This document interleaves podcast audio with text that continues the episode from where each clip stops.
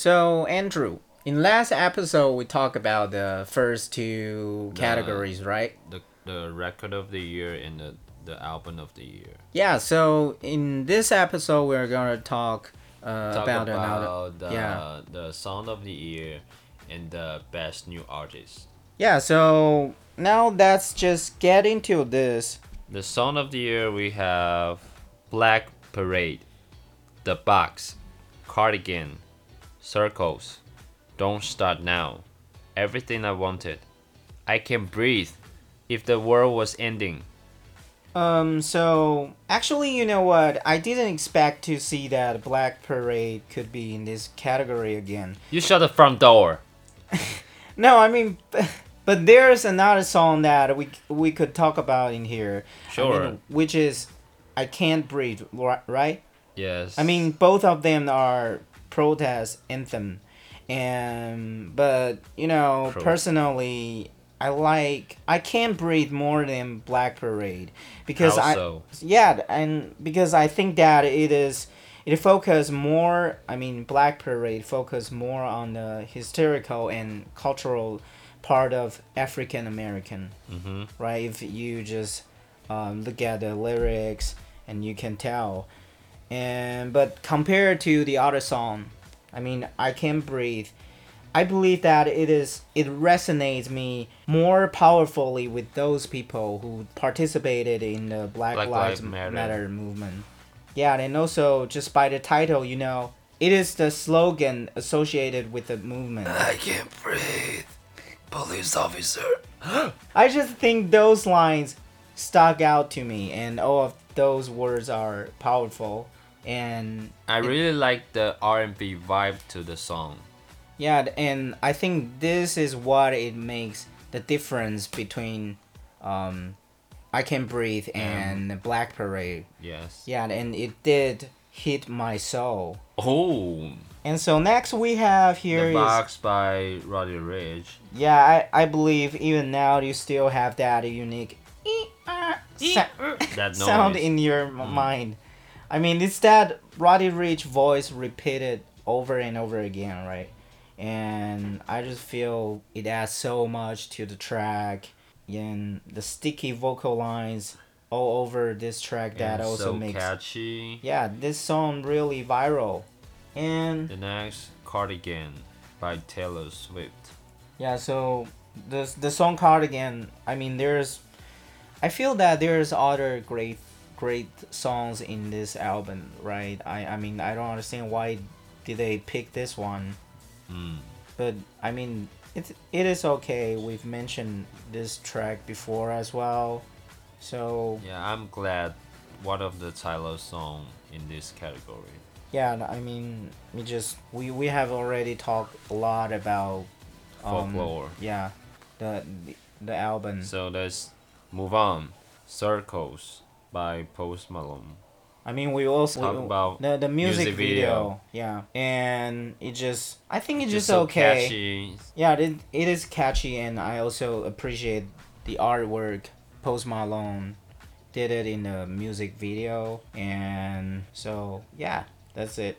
The, the next Don't Start Now by Yeah, Dua Lipa. don't don't start Don't now. Start I just Now. feel that the the the whole album. I mean the future nostalgia. Fantastic.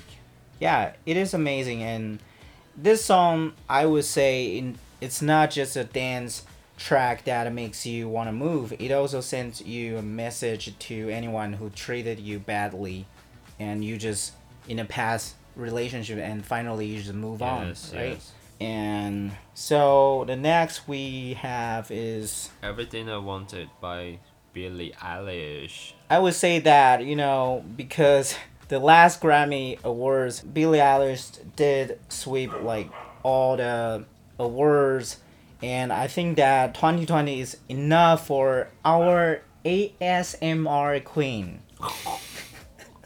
Jesus. I mean, she already got numerous awards last year, so Yes. I think, so. come on, man, you gotta have other other people Yeah. to walk has with in this. accomplished all the succeed everything. Okay, s- the next. I think the, it's the, the last one, the right? last one. If the world was ending. ba- basically you can tell what it means from the title of the of, of this song. And personally, that I I like the dual scene part. It's really emotional, mm-hmm. and also we can immediately have the con- connection. And it is interesting that the song actually it is wrote just after the Los Angeles earthquakes last year and but now when you listen to it it could hit you differently like the world is literally shutting down because of the pandemic, Pandemic. lockdown right and yeah I, I i just feel that this song really connects people and that it makes them want to put love first and really reach out to their family members yes. yeah. So about the prediction, well, I mean, popularity is one of the important factors, right? Yes. So basically, I mean, in this category, I, I, I believe that there's so many relevant and trendy tracks, and but personally, I would pick "Don't Start Now." But you know, I already picked that one for record of the song. It's fine. Record record of the year, sorry. But this so this time I would just probably go with Cardigan. I believe that yeah, I believe that Taylor will walk away with it in this category. And what about you? My prediction will be the box, but cardigan is my favorite. But I have to go with the box because of its popularity, and it's so catchy.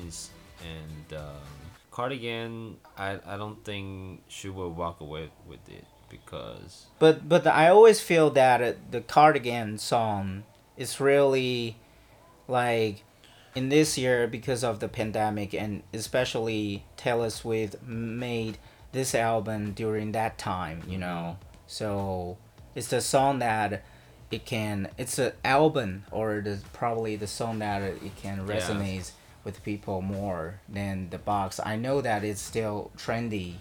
I think our, our other songs in the album is way better than Cardigan. okay, the next category is Best New Artist.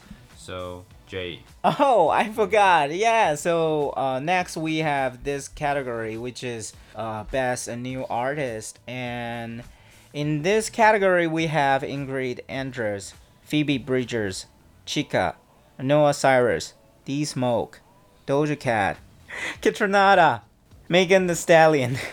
Uh, so, So- first we have here is Ingrid Andress. About Ingrid Andress, I gotta say that I didn't feel really feel something there after listening to her songs, but you know I like her. Ouch. But I like her singing vocal style, especially in her recent cover. I, I don't know whether you noticed this because I found that she did a cover of Dua Lipa's "Don't Start Now," the song, and it's really like it's totally different in a different way. Did it makes you wanna dance? Um, actually not because she made it into a Uh, more emotional. No, I I mean it's more emotional compared to the original version. Oh, it's And- more like don't start now. Not don't start now.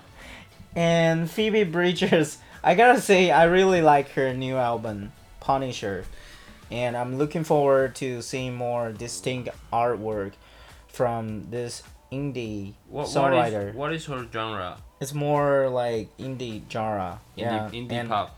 Yeah, indie pop. And in her l- latest album, I mean the song Kyoto. That song really brings me into Phoebe's headspace. Like I was there in Kyoto as well in Japan. Yeah. Ah. And next we have here is Chika. Chica. I think she's always outspoken and you can see that from some of her songs, especially looking back on the on the thing that in 2018. I mean she freestyle and criticized Kanye West, Ah. support of Donald Trump. Yeah. I like her. And next we have D Smoke. No, Noah Cyrus. Oh sorry. Jesus Christ.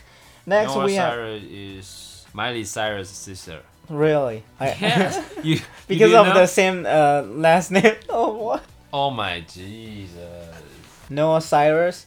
Why is she Yeah, why- in the, in, in why she's in this category, right? I mean, it's a little bit strange for me because I don't think she's new though. I mean, she has been releasing music for a couple back years. to back to 2017. Yeah, and she also, I think that probably many people have heard, um, listened to this song before, the the one that she collaborates with Alan Walker, and it's um All Falls Down, right? Yes. Yeah. So I think some of the people probably, you know, we're kind of familiar with with her, so I don't think she's new. And next we have smoke. we have D Smoke, and I mean you can see his potential in hip hop industry, especially you know last year he is a winner of the first season of hip hop competition Oh. Rhythm and Fo- Flow. It's like a TV show It's the competition on on the on the Netflix. Uh-huh. The Netflix competition about the hip hop. Yeah, and next we have Doja Cat. I gotta say that you know in this year Doja Cat and Megan Thee Stallion they they also had a great impact right in this year. I mean remember that the heated competition between them, the song Savage featuring Beyonce, and, the Say say So featuring Nicki Minaj. yeah so you know i i think they're really they they're both have that potential in this um to walk away with um best new artist Artist. yeah and What about Kaytranada? Kaytranada? i have to say that it's a bit weird pick here too i mean considering I mean, who is he? consider yeah th- this is what i'm going to tell you i mean here's the thing considering he's a dj and record producer yeah and also he began his music career in 2010 and actually he got his start under the name Oh. Damas. He changed the. He changed his name. yeah Maybe he just wanted after- to earn this award. i mean it's really hard for me to think of Kaytranada is the best new artist right I don't even know him. Yeah, so among these People. nominees, personally, I would like to see Phoebe Bridgers to win this category. What about Doja? I mean, Doja and Megan. Megan and Doja, they're really good, but I just think that you know because Phoebe Is more hot. no, he, she she got more ideas like in her album. I mean, it's just considering about the quality, Uh huh. you know, you, you numbers. don't you, you don't like the lyric of the rap hip hop song. Yeah, it's just like Oh, I, I, I I feel know that now. Phoebe Bridgers can convey the, the message that it really resonates with Some- people, you know. mhm, I get that. So what about you? My What's petition will be Megan Thee Stallion because she is hot and the Savage song really hits me. And uh, Beyonce did a great job, and Megan, she totally earned it. Yeah, I gotta say that the original version is not. It's Not uh, that great. It, uh, I, I mean, It's the, okay. yeah, it's okay, but but with the the featuring with Beyonce is like bring it to another Day level. night. Yeah, and so about these nominees, I mean, they're they're all really good artists, They are talented. but there are some of them I personally I don't think that they are new. So yeah, Oh, yeah, and and you know what? I real I feel really bad for some of the artists who are not the nominees here. yes. Uh, you know, um, especially Rina Sawayama. I, I feel bad that she didn't get the nomination. Shout out to J- Jessie Ware and shout out to Charli XCX. But anyway, we'll see. We'll see who in this category who will uh, walk away Away with, with it. it. Yeah. Alright. We have some news, right? yeah, it's So- something interesting about um About when the Weeknd. yeah when a- after the nomin- nominee list release and there are some other you know artists and singers they kind of respond to it. yeah and i guess that many people are shocked that the Weeknd didn't get any grammy nomination this year i think he's the most snubbed artist at the grammy awards right after all this year when he released his album After Hours, it, it, it is a really great album, and you can see that it marks the biggest first week sales of 2020 for an album. Oh, Yeah, then but after the list was released, the Weeknd called that you know he called Grammy corrupt, and he tweeted that you owe me my f- fans and uh, industry transparency. You know, actually, I I can understand this. It had been a big year for him. sure. Like the album is really fantastic. Yeah, and it is it is the Weeknd's triumph return with this album. Even many industry observers highly anticipated that you know the the single Blinding Lights would be most likely to win the song of the year, but as you can see, you know, apparently he got no nominations in um, this year. I feel really bad for him. Did the Grammy respond to him? Yeah, um, I mean the the Mason uh, the Mason Jr. responded that we always want to respect the artist's wishes and we try really hard to make sure people's art is respected. Yeah, but I think that you know the art is so subjective, whether Yes. it is for him or for other artists. Oh, and by the way, you, you know Justin Bieber's also respond to this his, his album that is not categorized in the R- R&B. yeah the R and B album.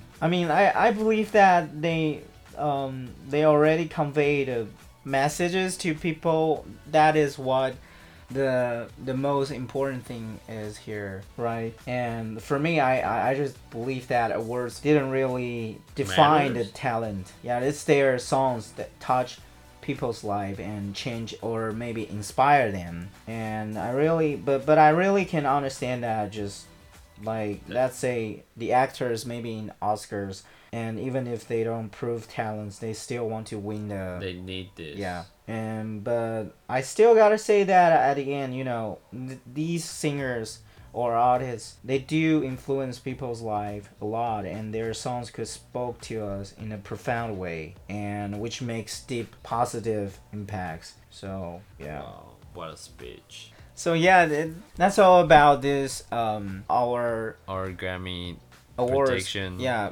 prediction and how we think about it so let's see who will win the four categories and we're also really excited about it that's we'll see on on February 1st, yeah 9 a.m. Yeah. in Taiwan. hope that our prediction will be accurate All right. Thank you guys. see you next time